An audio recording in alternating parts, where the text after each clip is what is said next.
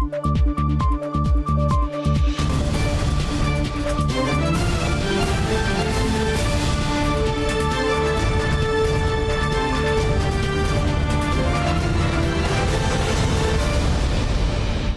键时刻带您迅速掌握潮流趋势，欢迎收看《财经趋势四点零》，我是赵廷玉。首先带您看到，印度成为疫情重灾区，指标台厂的经营情况呢受到关注。红海证实了包下湾流专机，把在印度厂区的部分台湾籍干部直飞送回台湾。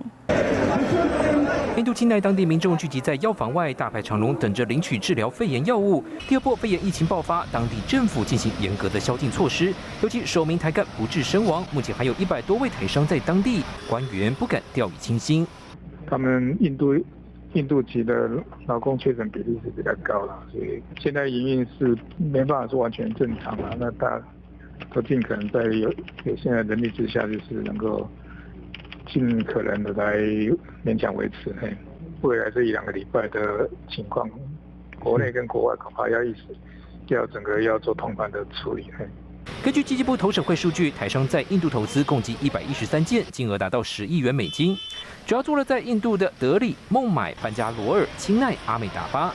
除了钢铁、制鞋等传统产业之外，近几年也增加资通讯，还有智慧型手机相关制造业。指标业者像是红海、伟创、台达电、东元都在内。感染率那那个比较高的那种地区的话，他们通常就是会，呃，就是会呃以那种呃轮班。轮班分流的方式会去处理，呃，视讯啊，就这种遥控这种方式处理位，所以这样子其实它的风险风险率其实是呃不没有那么高了。长期深耕当地的台商曾小丽透露，第二波疫情是在孟买爆发，尤其无症状感染者在市区容易传播。台商会尽量避免外出，用居家办公代替，平时都会佩戴口罩，加强消毒。工厂生产由于多数用当地人员，会以分流方式降低风险。电子科技厂的台商有台干撤离印度回台，不过当地实际产线还有运作，不管制鞋、手机、笔电订单都不错，情况没有外界说的这么糟糕。最主要它氧气的部分，其实我们现在已经生产，当地生产都够，最主要就是调配，应该说运送的问题了。等它这个运送的制度，其实。把它全部布局更完整之后，我觉得这个死亡人数也是会这样下降蛮多的。这样这边的很多医疗团队都觉得说，孟晚这种状况大概是两到三个礼拜。呃，左右会呃逐渐的去去呃稳定这种状况。疫情是否再烧一波？台商备战阴影。据了解，红海对外表示，目前印度厂区正常运作，不受疫情影响，配合当地防疫措施，有用包机方式将台籍员工送回台湾。此外，电源大厂台达电当地新建厂区暂停施工，多数台湾员工在家上班，情况都正常。联发科方面也表示，印度营运一切正常，公司去年开始就启动员工在家远距上班机制。而伟创方面则表示，厂区配合班加罗尔当地政府。台籍干部都在旅馆和宿舍上班，目前一切安全。新台电沈维彤，台湾代表报道。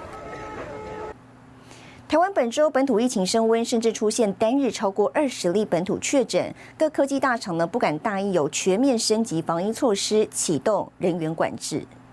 康舒科技淡水厂新建大楼的外包厂商疑似传出染疫，工地立即停工三天，进行全区消毒。康舒科技强调，采行工地与工厂分流，产线运作不受影响。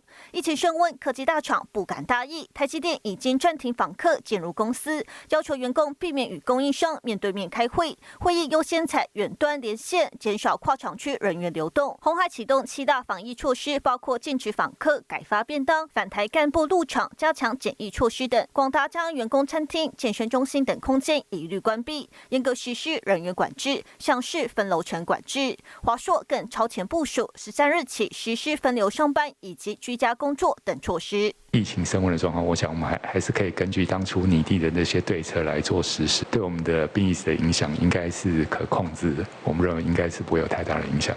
关于企业是否应该超前部署进行异地办公或在家办公，指挥中心提出建议，可以进行小规模演练异地办公。所以有一些要来建议，那是在企业指引在后端的时候是会有这些相关异地啊办公的，但是现在先启动哈小规模的，好来做一些哈演练哈，这也是很好的一件事情。会直接与消费者接触的电信业者也不敢大意。亚太电信针对值班同仁进行健康关怀，要求同仁确认逐机是否与确诊者重叠。远传电信表示已有异地备援机制与应变计划。台湾大哥大则宣布启动员工分流。台湾近期疫情快速升温，企业积极提高防疫规范，配合政府防堵疫情。新唐人亚太电视张乐婷整理报道。五月十三号，全台出现罕见的分区大停电，历经五个多小时才恢复正常。经济部长王美花当天道歉之后呢，隔天公布调查，表示祸因呢是台电员工人为操作失误。那么台电董座杨伟府呢已经自请处分，台电赔偿金额也上看四点七亿元。而这次科技大厂多数呢不在停电范围，包括台积电、美光等大厂生产都不受影响。表达最深的啊致歉。经济部长王美花率领台电等一级主管鞠躬道歉。五一三全台大停电。好在科学园区科技大厂多数不在停电范围。据代工厂台积电、联电、世界先进表示，电压虽然短暂降低，但生产不受影响。基地厂旺宏、华邦电、面板大厂友达、群创生产并未中断。台湾护国群山产线正常运作，让外界大松口气。不过这波大停电原因到底出在哪？这样下来大概是有十个 percent 的一个备转容量，但是今天我们的供电能供电能力呢出现了一些误差。有一些的备转容量，它的反应速度是比较慢的。呃，燃气需要两个小时，燃煤需要六个小时，主要是有时间落差的原因。直接事故原因就是十三号下午，高雄路竹超高压变电所汇流排故障，导致新达电厂发电机机组停摆。原本台电预测五月最高用电量是三千五百万千瓦，但昨天尖峰用电高达三千六百七十万千瓦，短少一百七十万千瓦，少了新达电厂的两百二十万千瓦。以备转容量百分之十来说，应该还补得上，但却遇上部分机组正在岁修。而台湾因为大缺水，水力发电少掉八十万千瓦，太阳能跟风力发电实际发电量意外又比预估。的少了五十五万千瓦，等于供电瞬间短少三百五十五万千瓦。而其他备用发电的燃气机组、燃煤机组重启时间都要两到六个小时，瞬间缺口无法补上，导致这波大停电的原因。经济部次长曾文生形容，这是最坏情况，通通一次发生。跟当时八有不太一样，就是说我们现在需要的反应时间会更多一些。当所有最坏的状况叠在一起的时候，我们可能真的应付不来。那这一点是我想说，真的是我们要再重新再做一次检讨。相对的哈，我们要增加很多的机组，来呃让它的供应。更稳固。那第二个就是啊，相关的储能的设备。那台电这个也可能动作要再更快一点。今年碰上气候暖化，水资源大幅减少，供电环境大改变，事故也烧出台湾脆弱的电力网络体质。民间发文直指跳电不是缺电，而是保护电网的措施，这是输配电管理问题。专家詹顺贵指出，台湾必须建立大型储能，强化电网韧性。此外，天然气发电占比要达五成以上，中火环评等配套都要按部就班。如何避免跳电？不再发生，相关单位已经是刻不容缓。新闻电视史维彤，台湾台北报道。好，接着带您看到这一周的财经趋势短波。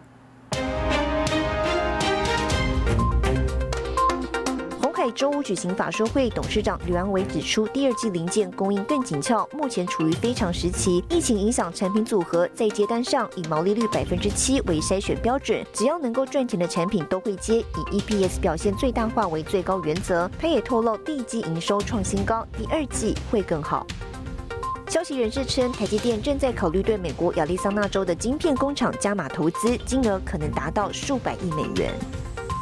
本周，韩国政府公布以民间企业在未来十年巨额投资为主的 K 半导体战略，目标是建设全球最大的半导体生产基地。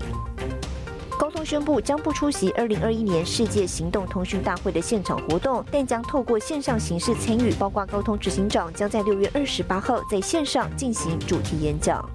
新唐人亚太电视整理报道。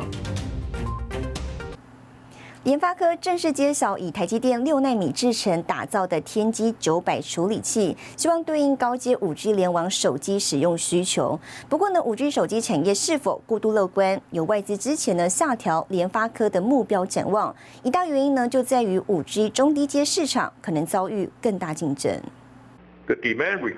联发科执行长蔡立行法术会上对五 G 成长深具信心，喊话年营收成长多达四成。不过市场意外开始出现杂音，外资研究机构 a l s i a 去年喊出联发科上千元，近期调降平等，更将联发科展望从持有转向未平等，开法人圈第一枪。三大理由包括联发科在中国大陆五 G 市占率已经触及高峰，中阶市场在高通竞争之后将会比过去更激烈，并预估联发科二零二一年起的成长性可能开始放缓。五 G 手机的一个渗透率可能说是到八十 percent 这么多，那在中低阶的这一块是它原本的强项。那这个在渗透率达到顶峰的时候，除非你有一个破坏性的一个功能产生，不然的话，你的成长性真的是会慢慢的变成高原期的一个震荡了。无独有偶，分析师郭明奇也出具报告，点名五 G 单晶片成长最快时期已经过去，看淡联发科与高通的未来前景，认为供应链库存高于正常水位，反映的是五 G 手机需求不振。换言之，就是五 G 手机欠缺杀手级应用。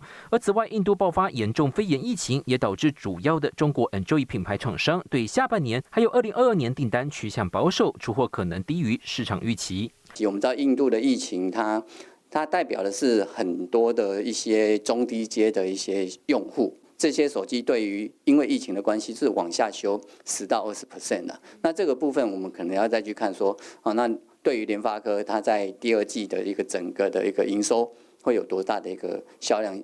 的一个 de decay 下来。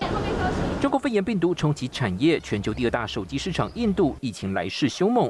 TrendForce 预估，二零二一年全球智慧型手机市场年增幅度从百分之九点四下滑到百分之八点五，生产总数十三点六亿只，未来不排除有持续下修可能。近代一是胡宗汉、沈维彤，台湾台北报道。白宫首席制造官、美国参议委员会通过超过千亿科研法案。更详细的新闻内容，休息一下，马上回来。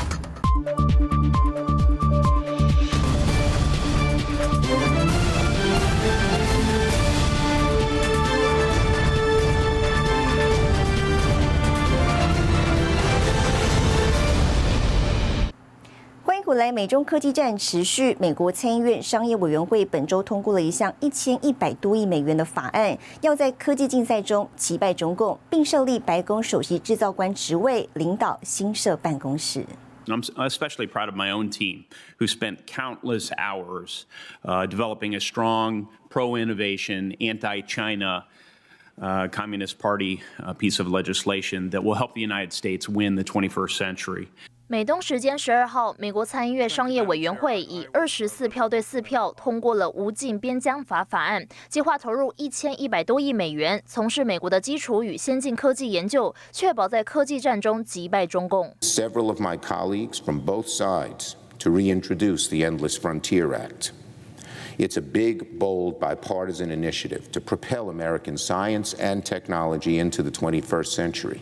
That's because there's a bipartisan consensus that the United States must invest in the technologies of the future to outcompete China. 这项法案由参议院民主党领袖舒默和共和党参议员杨恩发起，获得国会两党议员的支持。法案内容要求五年以内以一千一百亿美元（约新台币三兆一千两百六十亿元）提升美国科技工作，其中一千亿美元用于基础先进技术研究、劳动力培训，涵盖半导体、人工智慧和量子计算等领域。另外一百亿美元将支援美国至少十个区域的技术中心，创建供应链危机应对项目，解决半导体晶。片短缺等问题。舒默表示，这项法案将创造更多高薪的美国工作，有助增强美国的经济和国安，并期望在五月底以前让参议院全院完成这项立法。The Chinese regime is working to boost its domestic chip-making capabilities to combat U.S. sanctions, but a new survey says some Chinese chip makers are falling way behind. 另外，日经亚洲九号发布一份调查报道，有七家中国主要半导体设备制造商在三月份上海举行的半导体制造设备展览会接受采访。大多数中国半导体设备的制造商承认，目前主要生产的晶片是十四到二十八纳米，落后对手至少两到三代。还有受访者表示，美国对中共的制裁阻碍了他们从国外采购零部件和材料，中国的半导体尖端化进程正被延误。新唐人电视张瑞珍综合报道。美国主要的半导体公司近期成立联盟，要求美国政府呢为晶片制造提供更多补贴。联盟成员也包括了台积电、联发科等半导体公司，而此举呢可能让中共更难摆脱美国主导的全球半导体供应链。五月十一号，多家科技巨头筹组美国半导体联盟，成员就包括苹果、微软、Google，还有英特尔、回答、高通、AMD。此外，还有台积电、三星等半导体公司。美国半导体联盟公开信提到，半导体对现在和未来都非常重要，跟云端、汽车产业还有国防安全基础建设息息相关。科技巨头成立联盟，喊话国会要调整美国晶片制造法案，要求政府提供更多资金和补贴。因为其实在美国方面也已经发现到了，就是说。半导体产业就是一个所谓的国家战略级的产业，在以前没有这么说，但是现在就必须得这么说，然后就需要美国政府在这个部分在资金上面给予大力的支援。Chips like the one I have here。拜登政府三月底就曾提出二点三兆的基础建设计划，其中也要求国会通过五百亿美元半导体投资方案，不过至今悬而未决。实际上，台积电虽然敲定赴美投资，近期就传出当地设厂成本竟然是预估的六倍以上。以台积电设立五纳米晶圆厂，每月两万片产能为例，除了固定成本土地较为便宜之外，后续变动成本包括水费、电费、人力，出估至少就差距两到三倍。未来政策补贴能否延续，人才竞争力、供应链上下游群聚能否成型，都是挑战。其实问题就是出在后半部的，就是说是不是能够打造一个有效的晶圆代工，甚至是半导体的产业链。亚利桑那州甚至于其他州会不会给予充足的人才的高阶人才的资源？他们有没有足够的博士、硕士，然后来支援半导体产业？这些都还是一个比较大的问题。所以说，在这个部分来讲的话，我对美国的政策其实是比较持保留态度。美国将半导体视为国家战略产业，但观察相关政策欠缺长远擘画蓝图，也让专家态度保留。而为了解决迫在眉睫的晶片荒问题，市场也传出美国延拟五月二十号再度举办半导体虚拟峰会，力邀台积电、英特尔、三星等半导体业者，还有 Google、亚马逊、福特等车界巨头也会出席。新台电视胡宗汉、沈伟彤，台湾台北报道。中华电信举办五 G 加速器启动记者会，董事长谢金茂透露，发展卫星产业双轨并进，低轨道卫星呢正在跟国际业者洽商在台提供落地基站或是业务合作。另外呢，在同步轨道卫星方面，也会启动新的投资计划，最快今年，最慢明年就会敲定。二一中华电信找来亚马逊 AWS 新创界伙伴，共同宣布五 G 加速器甄选起跑，今年更是迈入第三届。台湾五 G 下载速度全球第二快，上传更是全球第一。电信龙头三年下来跟十二家新创合作，并投资一家企业。董座谢金茂更喊话，投资新创无上限。把饼做到，我想五 G 最重要的是在企业应用嘛，所以一定需要有很多企业来参加发展智慧应用，然后这是一个很重要的。另外一个，我们也希望在台湾的电信市场能保持一个稳定的发展啊。如果像过去那样，呃，比低于杀价竞争，其实对彼此的未来成长都会造成伤害。电信业布局五 G 不止企业面，还有消费市场。NCC 数据显示，截至三月份，全台五 G 用户数量一百九十三万人，渗透率共计百分之八点二。台湾大哥大用户破六十万，远传用户四十万户。中华电信五 G 用户今年目标两百万，有信心能够达阵。应该算是一个挑战目标了啊！我想两百万个客户渗透率达到二十 percent 啊，那呃我们四 G 品质又很好，其实这个对我们来讲，五 G 达到两百万我其实算是一个挑战目标。其实用可能客户他习惯在四 G 的速度，其实用了五 G 以后就会发觉好很多。为了扩大五 G 应用场域，中华电三月份与日月光、高通合作打造全球第一座五 G 毫米波智慧工厂。四月跟高铁签署五 G 合作备忘录，积极发展大联盟，也打出五 G 全视角转播，还有 VR 网红话题，强化视听娱乐服务。面对六 G 即将到来，电信业已经是积极备战。我们有跟这个国外的业者在谈这个合作。那因为我想我们的强项就是我们有地面站嘛。啊，然后我们有地面上非常好的光纤系统、光纤网络，还有我们的五 G 的网络。我相信将来跟天上卫星的六 G 是一个互相互补的关系。据了解，中华电信成立卫星策略发展小组，投资方向锁定高轨道、低轨道卫星。未来卫星网络渴望扮演偏向非都会区高速上网解决方案，也能跟都会区五 G 网络搭配。现在就是三一号沈伟彤，台湾台北报道。好，接下来带你浏览这一周的重要财经数据。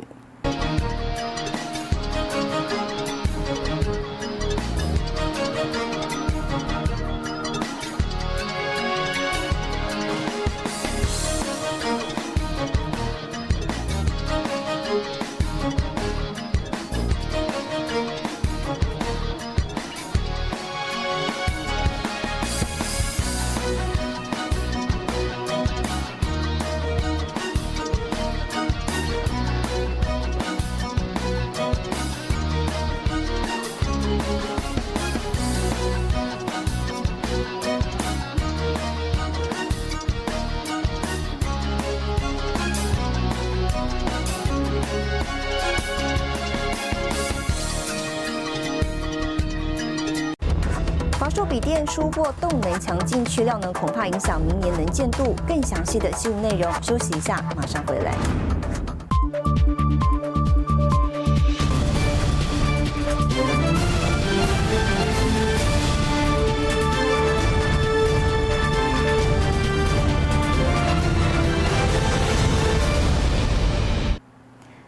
来，台湾品牌大厂华硕本周举行线上法说会，公布第一季财报表现亮眼。华硕表示呢，笔记型电脑出货动能强劲，将持续到年底。不过呢，因为去料问题，明年能见度可能不会这么高。整个业界大概达到五十五个 percent 的一个 Y O Y。那华硕的表现则更优于啊整个市场的平均的表现哈。那我们的 Y O Y 是达到七十个 percent。社会远距商机，今年第一季 PC 市场需求持续强劲，品牌大厂华硕表现优于业界水准，单季营运三率三升，毛利率百分之二十二创新高，税后纯益九十七点九一亿元，季减百分之零点五七，年增百分之一千零二点五九，每股纯益十三点二元，为历年同期新高纪录。到今年呃下半年为止，我想整个出货的状况，我们是认为是呃动能还是蛮强的哦。那可是到明年，我想可能能见度就比较不是那么啊那么高。整体我们是看到第二季甚至第三季初，哦，整个 supply 状况相对于去年第四季的状况，并没有太大的改善，哦，所以基本上还维持一个大概哦二十五趴到三十趴的一个 gap。华硕指出，目前最急需要对应的就是市场缺料问题。那面板就会影响到系统类的产品，哦，像 notebook 这这一类系统类的产品。啊，那至于其他 IC 的啊，哦，包含 logic IC，哦，像这个音效 IC 或者是电源 IC，哦。那最近我们也看到很多周边 I/O 的控制 IC 也开始吃紧。面对缺料问题，华硕提出三策略应应，包括跟关键厂商签长期合作协议及修改设计导入不同供应商等方式。另外，全球疫情持续升温，台湾也有多位确诊案例，华硕也拟定防疫对策。疫情升温的状况，我想我们还还是可以根据当初拟定的那些对策来做实施，对我们的病疫的影响应该是可控制的。我们认为应该是不会有太大的影响。今年第一季，华硕一般 PC 出货量年增超过百分之五十，电竞笔电出货超过百分之七十五，商用跟教育笔电出货量高达百分之一百七十。新推出的智慧型手机 ROG 五也预估今年可望出货达四十万台。新华亚太电视李晶晶，台湾台北报道。好，带您看到下周有哪些重要的财经活动。五月十八号，日本欧元区公布 GDP；五月十八号，Google 开发者大会；五月二十号，美联储公布会议纪要；五月二十号，美国商务部邀台积电等半导体厂商会谈。